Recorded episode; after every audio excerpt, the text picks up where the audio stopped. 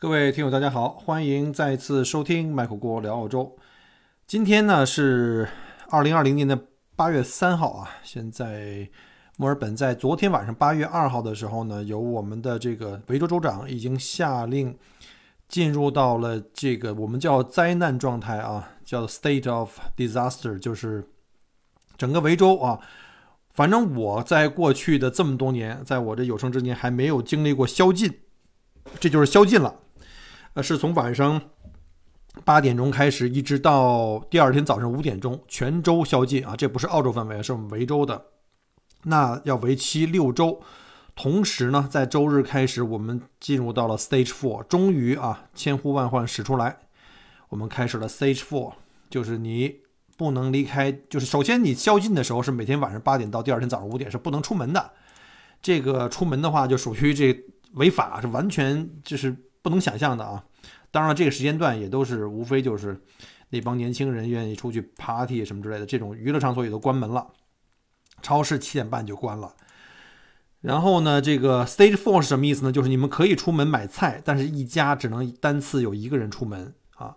然后呢，你还要全副武装，口罩就不说了啊，而且不允许你离开家五公里以上的范围啊。原则上就是你离家最近的超市啊。什么这种，还有像有一些外卖的一些卖外卖店啊，就是你可以餐馆还可以正常营业，但是只能是外卖了，就不可以接触了，不可以在堂食。这跟前期也是一样的。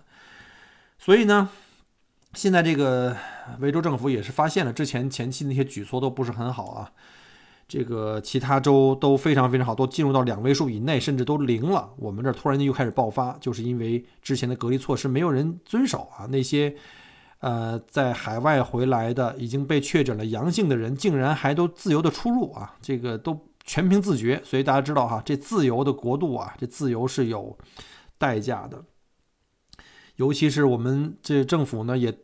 随机抽查了一些当时呈阳性的一些要求自我隔离的人啊，四分之一不在家，打电话都说我上班了，出去玩去了，买东西去了，聚会去了。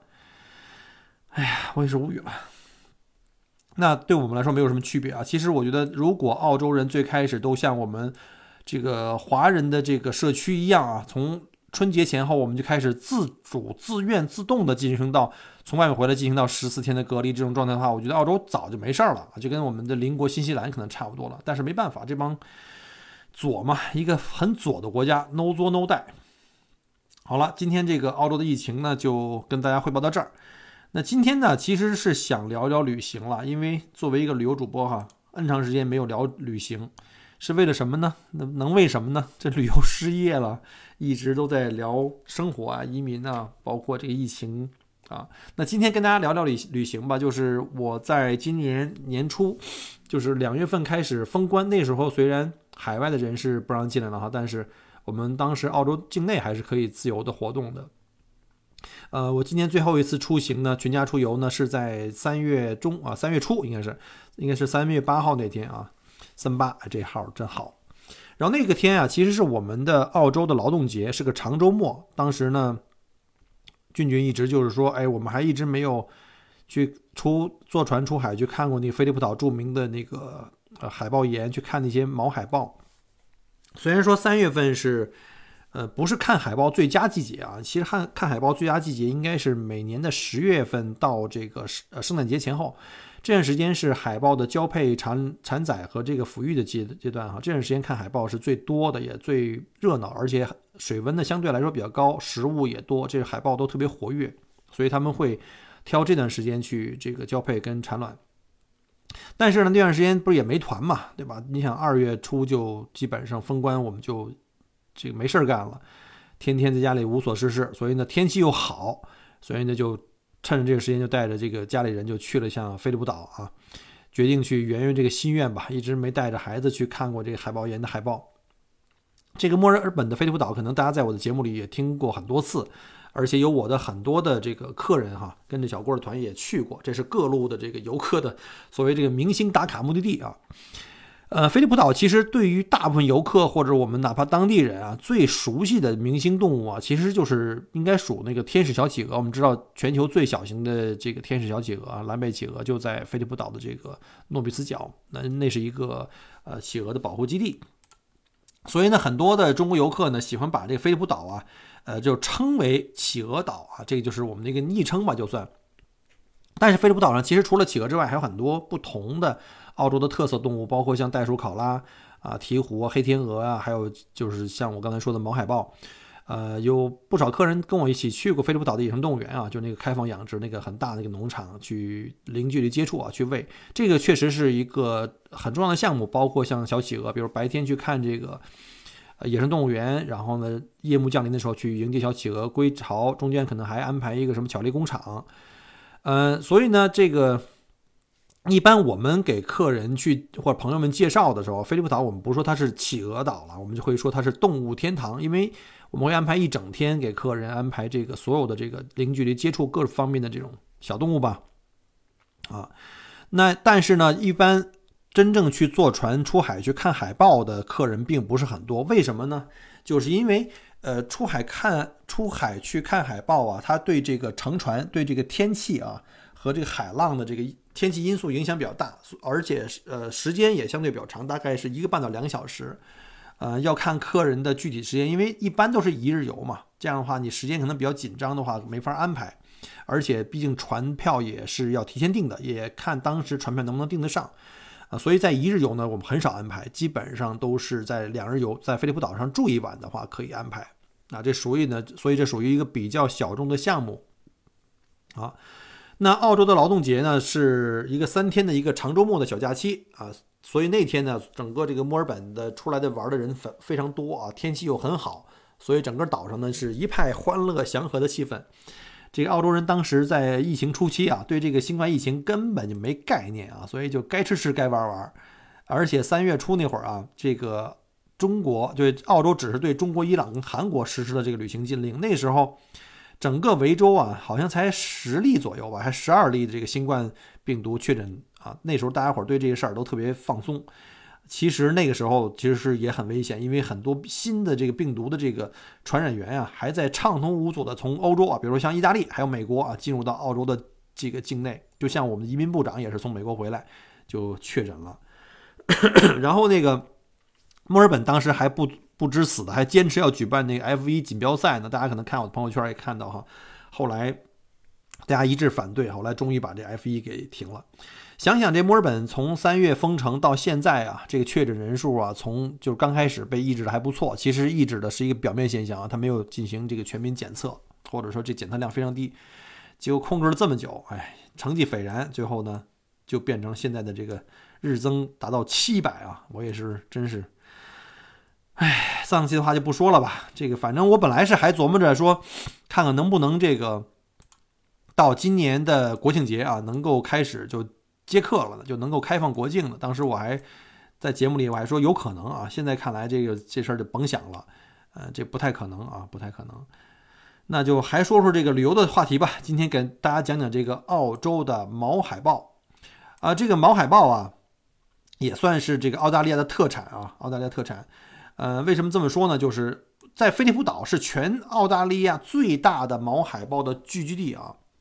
这里啊，最多的时候大概有三万只左右的这个毛海豹在附近的海域生活，其中在这个海豹岩啊，这海豹岩就是在这个大概一两海里，就是在这个诺比斯角往外一两海里非常平的一块岩石啊。大家注意看到啊，从诺比斯角看日落的时候往外看，有一个大的像馒头似的那个，不是那个啊，那个很近的那个，在它左边啊，再稍微远一点，大概一两海里的地方，这个海豹岩上面比较平啊，因为这海豹啊，它。走路不行，那游泳还可以。它一般都是找那些鹅卵石大的块的平的岩石上面去嬉戏啊，晚上在上面睡觉。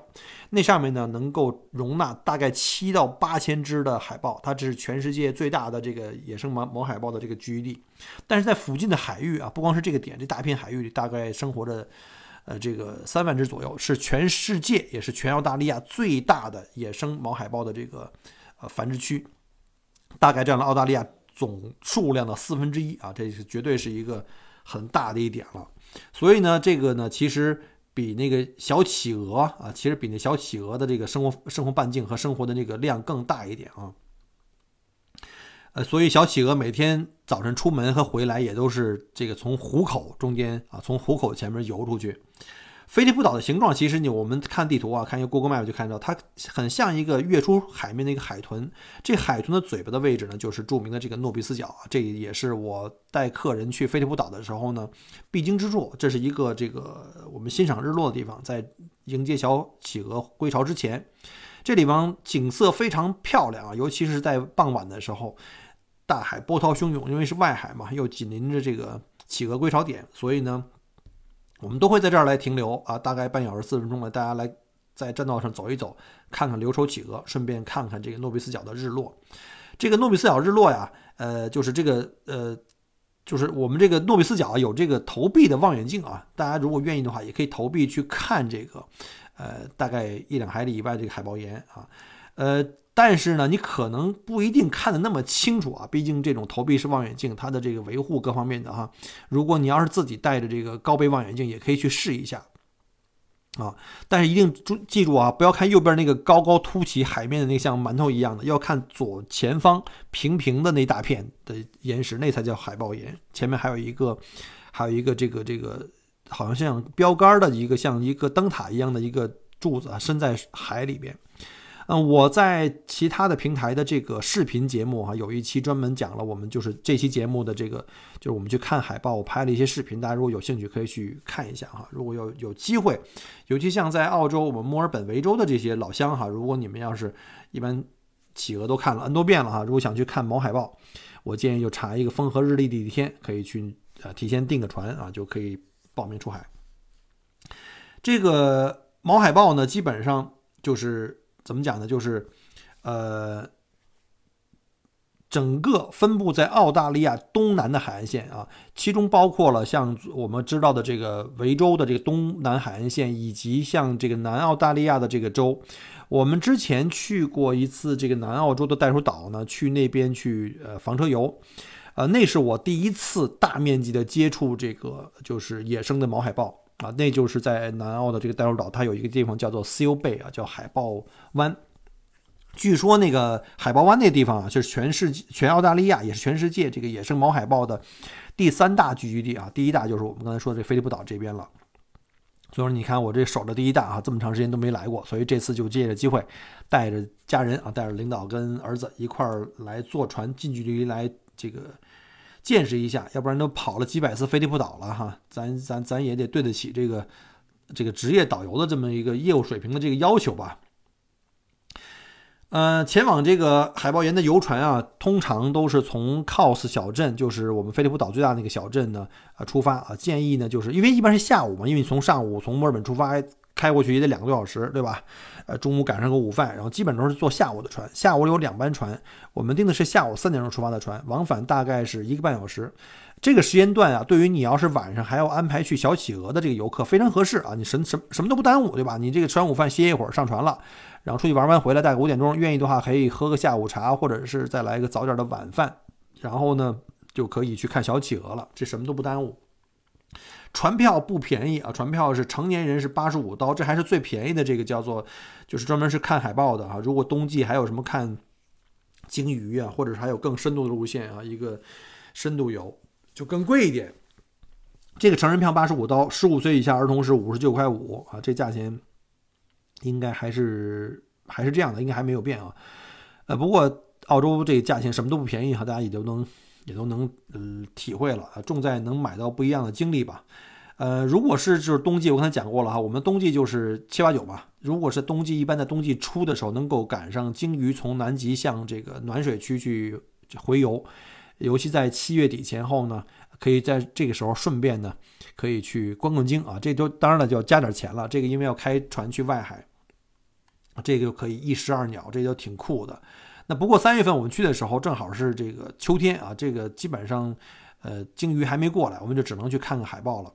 呃，三月份其实我跟你讲过了，也不是看海豹最好的季节，因为它春夏的时候就在这个十月份到十二月份是这海繁海豹的繁殖季节，那个时候最热闹了，也是最棒的观赏季。那时候的船票也不是好买啊，一定要提前订。不管那么多了啊，反正我们就三月份就去了，我们就不挑时间，能看上就看上。呃，可能是由于当时的疫情啊，还是稍微的有一点这个就是紧张啊。虽然说大家不太在乎，呃，即便是那长周末呢，那天我们去的时候，乘船的人并不多啊，这个也可能也跟海外的游客被限制了有关系啊，像那个中国、韩国什么的之类的都不让来了。当时我们的船呢就不是个大船，就就派了一艘比较小的一个小快艇吧，啊，单层的，不是那种双层、三层的那种大船。但是这个小快艇的好处是什么呢？就是在内湾的时候，它比较这个平静的时候，不是很颠啊，而且呢，它吃水浅，容易到了这个海豹岩以后，能够靠近这海豹岩更近一点。但是有一个问题就是呢，它如果呢赶上天气不好，比如说有风的时候啊，这海浪大的时候，那可能就会晕船。所以大家一定要注意啊，如果要是有晕船的，还是要注意的。你可以看看我那视频啊，在那个我们进入到外海，过了诺比斯角以后，进入外海以后开始有波浪，然后船上人都一起在尖叫。然后那个船上下这个翻飞啊，也很酷。我们那天其实风浪并不算大，就是很正常的一天。所以如果要赶上风浪大，我估计一般人可能受不了。所以大家一定要有这个思想准备啊，尤其是晕船的或者老人小孩的。从这个坐船的时候呢，我们穿过这个诺比斯角以后，就进入到这个外海范围。这个南大洋的这个汹涌的的波浪啊，就滚滚不断向游艇扑来了。当时驾驶员他们还都很淡定啊。我拿着那个云台，就是我拿我那个拍视频的云台，就是它已经能很平稳的拍摄，但是在那个海浪里还是不行，我只能站起来哈，半就是半蹲半站的这个状态，用膝盖呢再进行调整。即便如此呢，拍那个视频还是有点晃。反正大家就看看我当时那个状态就能理解了啊。反正一船的老少爷们们都在尖叫，一会儿船飞上浪尖儿，一会儿又跌入谷底啊。但是也当好玩吧，有的小朋友就拿这个当这个呃。过山车了，有一些这个美女们啊，就也是吓得花枝乱颤啊，尖叫连连啊。如果你要是这旁边挨着一美女啊，很可能就扑过来抱住你，抓住你的双手啊，这也挺好的一个体验，对吧？OK，然后呢，我们进入到那个海豹岩附近的这个区域以后啊，就船速就降低了，甚至要停下来，这样的话就风浪的感觉就会小一点然后呢？一定要找一个好天气啊，因为你天气不好，比如下雨啊、阴天呀，你你拍摄也不行，因为海豹的那个皮毛的颜色跟岩石的颜色很相近啊。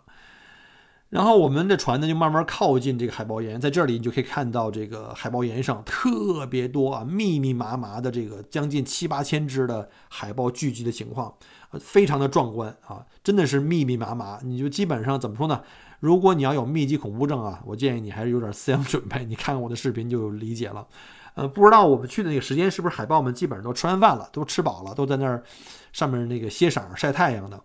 可能就只有很少的海豹在附近岸边的水中栖息啊，剩下的基本上都在岩石那儿躺着。然后船接近了以后啊，就是海风吹过来那种浓重的、臭烘烘的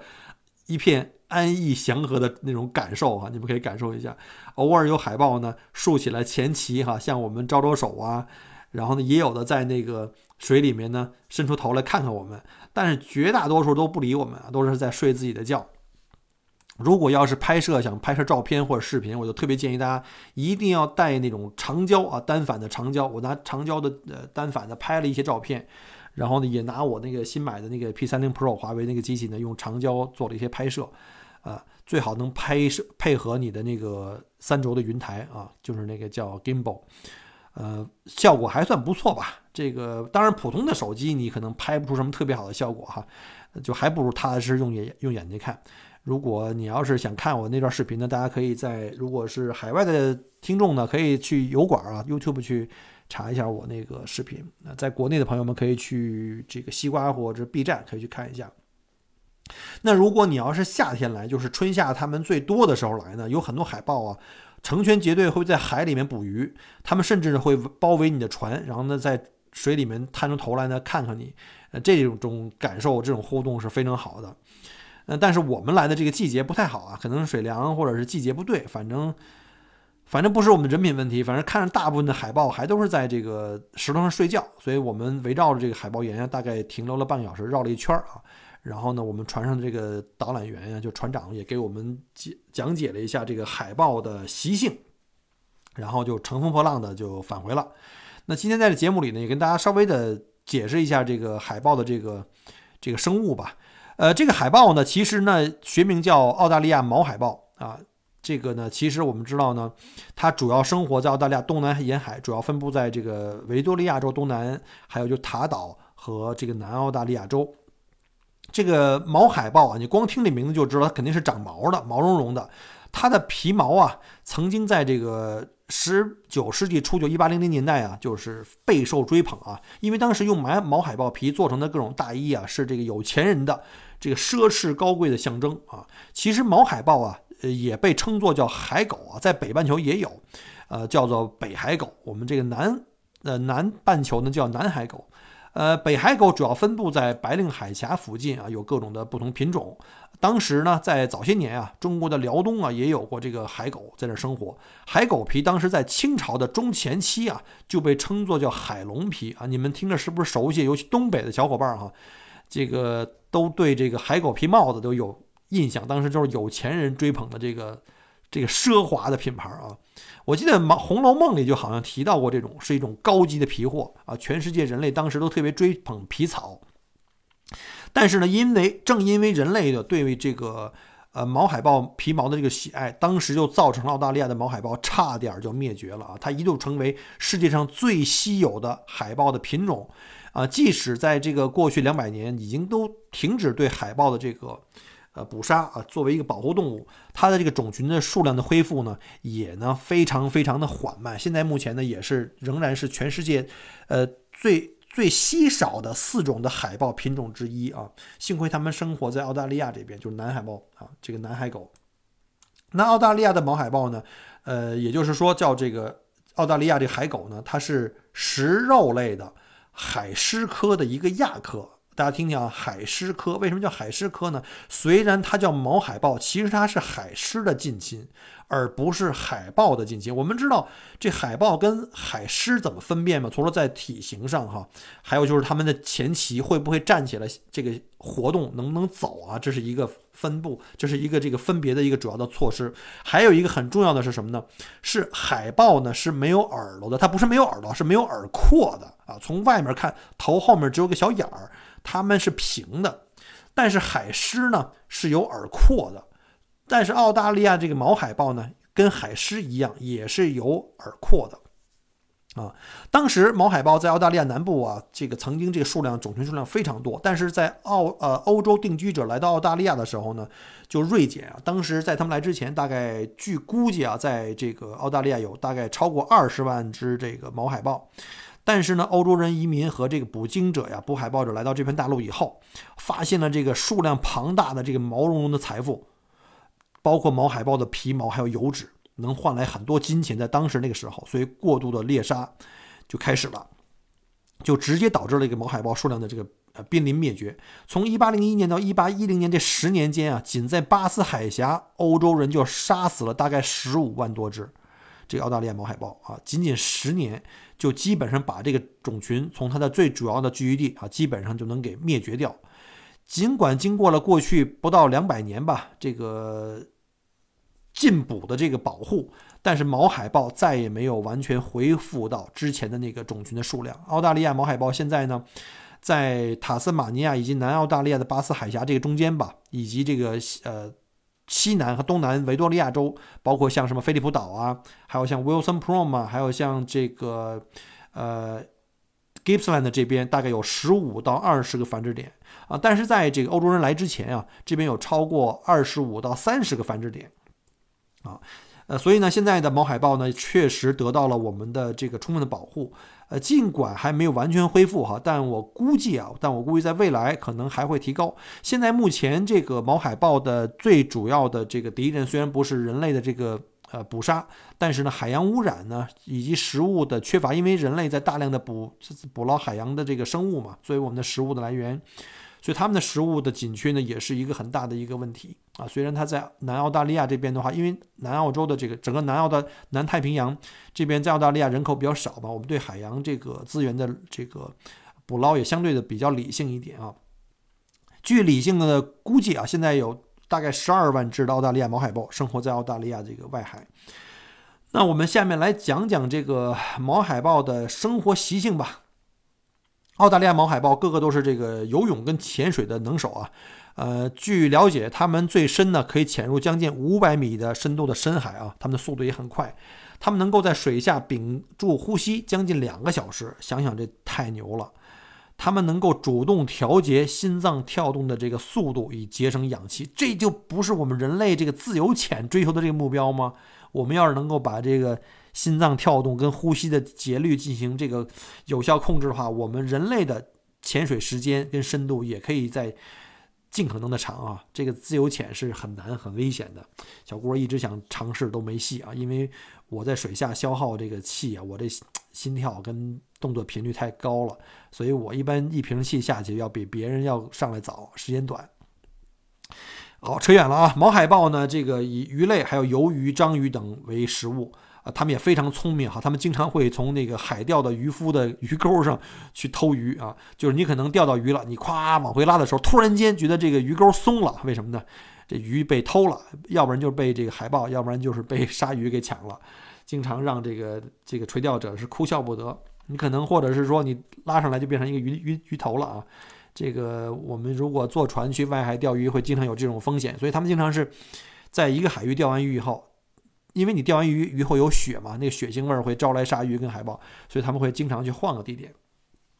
然后澳大利亚的毛海豹啊，因为它身上表皮啊覆满了这个毛绒的皮毛，它的皮毛一共有两层哈，外层是一种深色的毛发，内层是浅色而且更加浓密的毛发，所以它的双层毛发结构使得它的皮肤基本上在水下也能保持这个干燥跟保温啊，所以起到了很好的保暖的效果，尤其咱们在深海的时候，在南太平洋。再往南的话，这水非常凉。我们见到的大多数的海豹啊，其实普通海豹一般呢身上只有一层皮毛，而且非常很薄，通常是比较薄的，几乎看不着。所以它们主要是靠皮下厚厚的油脂层来保暖。所以呢，澳洲的毛海豹呢，它们的肥油呢不是很多，所以它们就要长出很多的皮毛来凑啊，来这个这个来给自己保暖。所以说，它们的皮为什么受到人类的这个追捧啊？经常捕杀用来做这个毛皮大衣啊，这就是他们的原因，因为他们的保暖效果都是杠杠的。那对于毛海豹还有一个很神奇的现象啊，就是所有的毛海豹，它们的生日全在夏天啊，无一例外。因为我们说过，每年的十月份到十二月份是它们的交配跟产卵的时间。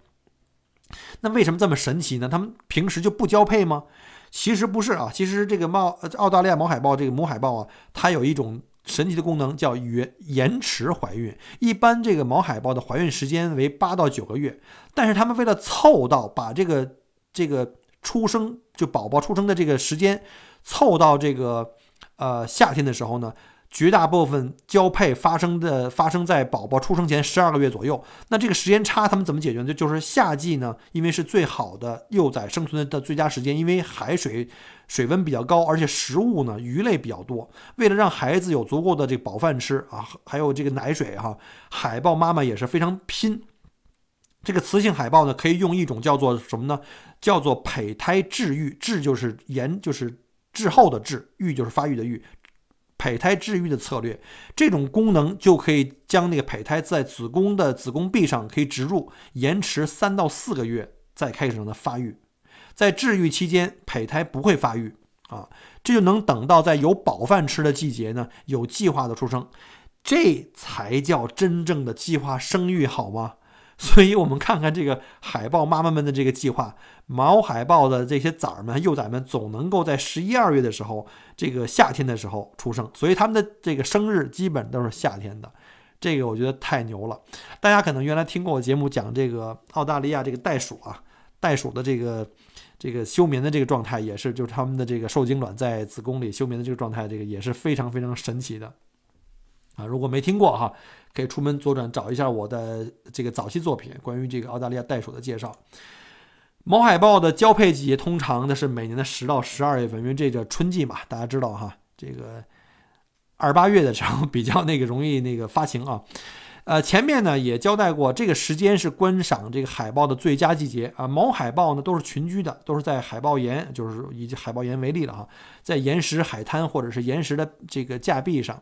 呃，就像我们亲眼看到这些密密麻麻啊，满坑满谷的，到了交配季节，整个的岩石滩啊，就成了大型的群辟的现场啊。有没有未成年十八岁的？如果有的话，麻烦你可以跳一级下到到下面去了啊。以下内容不适合十八岁以下的儿童听了啊。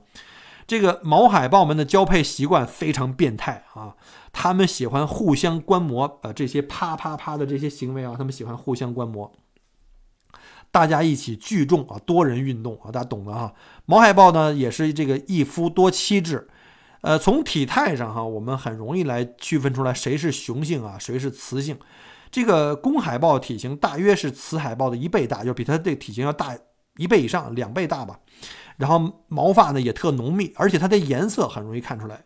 雄海豹的这个雄的毛海豹的这个皮毛呈棕褐色、棕黑色，而雌海豹颜色略浅，偏银色，甚至是有一些胸部在这个颈部呢有一些这个乳白色。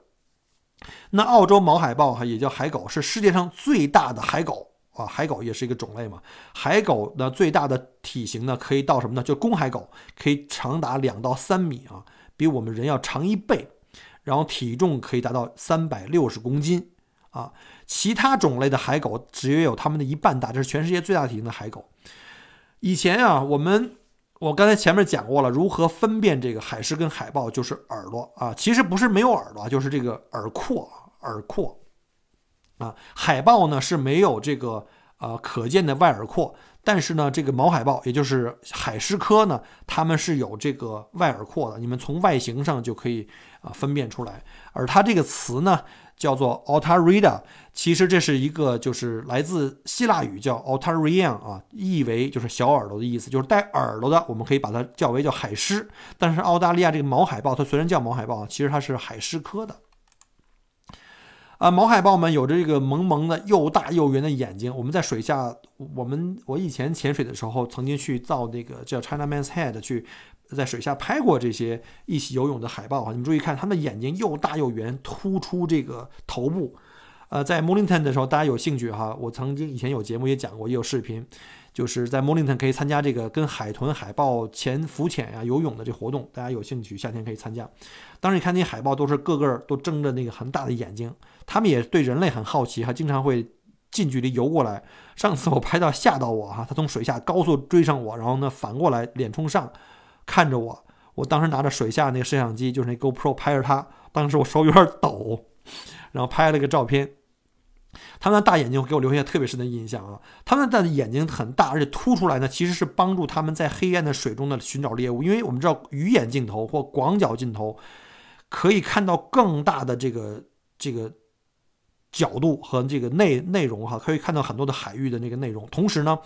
它的大眼睛呢。可以在水下有更好的视野和适应这个黑暗，因为它们的瞳孔在这个水下的时候呢，可以放得很大，这样的话就可以把尽可能把更多光呃光线折射进来，啊，可以在这个非常黑的水里面可以发现食物，再配合它们非常敏感的这个胡须，这样海豹呢就可以在黑暗浑浊的水域中呢可以发现猎物啊，这个饱餐美食了。但是据说啊，他们的这个大眼睛离开水面以后，到了陆地上视力就大大的下降了，这就是跟鱼的情况可能差不多。那现今呢，澳大利亚的毛海豹啊，因为受到了很好的保护，可能就是尤其主要是在这个捕杀这块呢，就可以远离威胁他们的这个狩猎的猎人啊，变成了人类的这个呃这个保护对象。但是目前的人类对海洋的污染啊，比如像这个石油污染，比如我们在。这个石油开采，或者是有船在翻覆或漏油的时候，海面的这些石油，就是这些油类，会对海豹的这个生活区造成很大的这个威胁。包括我们人类的一些垃圾，包括像塑料、像鬼网，鬼网就是那些，呃，被废弃的或者在水面的那些呃渔网，用来捕鱼的，或者是拖网，甚至还有一些钓鱼的鱼线，因为比如说。钓鱼的人把这鱼线扔到水里去，就造成他们很大的威胁。不光是这个海豹啊，包括像企鹅，包括像乌龟、鲨鱼、海海豚，都会被这些东西呢所威胁。因为这些动物，像海豹跟海豚呢，他们会经常吃软体动物，像这个啊水母啊，包括像这个章鱼。他们有的时候以为这个塑料袋是这些软体动物，他们会把它吃掉。那吃掉以后不就不能消化，会造成这个肠部的这个呃堵塞。所以呢，海很多海洋生物就因为这个去死去。所以呢，为了我们和这个野生动物呢。这些朋友们能够共同的分享这个地球，共同的生存啊！也请大家呢从我做起啊，从现在做起，我们要尽量控制这些塑料制品、这白色垃圾流入海洋，就控制我们的使用量。现在澳大利亚呢，就是很多机构已经发起了，就是开始限制塑料袋啊、塑料吸管的使用啊。大家可能看到，现在澳大利亚的很多超市不再给你提供一次性的塑料袋，甚至呢，它可能有一些塑料袋呢是那种是卖给你的，原来塑料袋是免费的，现在卖给你，而且呢是很坚固的那种，是鼓励你。反复用，甚至你鼓励你自己从家里用那种呃购物筐。或者说购物袋不要用那种白色的这种一次性的这种塑料袋，而且现在在澳大利亚也看不到这个塑料吸管了啊，我们全部用这个纸吸管来代替啊。希望大家呢都能够注意从我做起啊，就是尽量减少对垃圾的消耗，来保护我们的海洋资源。好了，今天因为时间关系呢，我们关于澳大利亚毛海豹的分享呢就到这里，希望您喜欢我的节目。现在澳洲进入到这个宵禁的状态呢，每天都在家里也不出门啊，希望也能够有机会呢，有时间呢，帮大家做一些更精彩的节目，呃，分享给大家。呃，其实呢，呃，做了节目到现在将近两百期，呃，大家也是看着小郭一路成长过来。呃，喜马拉雅官方呢，之前他们的工作人员也多次跟我联系过，就是希望我能够专门出一个收费专辑啊，毕竟人家平台免费提供了一个。平台给我们去分享这些呃信息，那平台也是要活命的哈，也是要有这个商业运营的成本的，所以我也特别理解。但是我考虑良久，一个呢是我觉得自己的呃这些分享可能去收费的话，还是没有这么大信心哈，觉得好像就是以分享为快乐吧，自己的初衷啊出发点也不是这个出发点。嗯，按理说呀，这个平台确实也是不容易。他当时我们的建议呢，也是一个节目呢，一期节目呢，希望我能够收这个叫喜马拉雅这个喜点啊，一喜点，一个喜点大概是一块人民币，呃，然后呢，这当然了，主播就可以跟这个平台进行来分成，但是我之前也都在节目里讲过哈，还是希望我的节目能够免费的跟大家去分享。所以呢，到目前为止呢，还是在坚持啊，没有收费啊。当然，这个这这个可能性也还在考虑中啊。毕竟现在是失业了嘛，嗯。但是呢，只要是小郭还能够有一口气啊，还是因为毕竟自己的一个爱好嘛，就是还是希望能够给大家继续来免费的呈现各方面的这个呃知识，然后关于澳大利亚的生活、旅游、人文各方面的这个我自己的分享。所以呢，就是作为对小郭的支持，如果您觉得小郭的节目做的也是蛮卖力的啊，啊好不好，咱也不敢说，咱们就大家自有评论吧。如果您喜欢我的节目啊，麻烦您在节目后面呢可以给我点赞或留言。当然了，也希望您能够啊，呃点点手指，把它给分享到朋友圈，分享给你们其他的这个好朋友们。他们如果对澳洲感兴趣的话啊，不管是旅行还是移民，还是纯粹对澳洲呢感兴趣。当然了，也非常感谢，如果大家可以在节目的专辑下面来给我来一个满分评价，啊，这个满分评价呢，之前有很多听友的跟我问啊，反复的问，然后呢，其实很简单，进入到我的专辑介绍下面就会有这个我的每一集这个音频节目的排队啊，就是按顺序排队，然后呢，注意看那个下面的这个呃工具栏有这个音频，旁边呢紧接着就是视频啊，第三栏就是评价，点击评价进去啊，麻烦您高抬贵手给个五分评价啊。也是作为小郭这么多年来一直在坚持，呃，免费提供这个音频节目的一个鼓励吧。好了，再次感谢各位，我们下期再见，拜拜。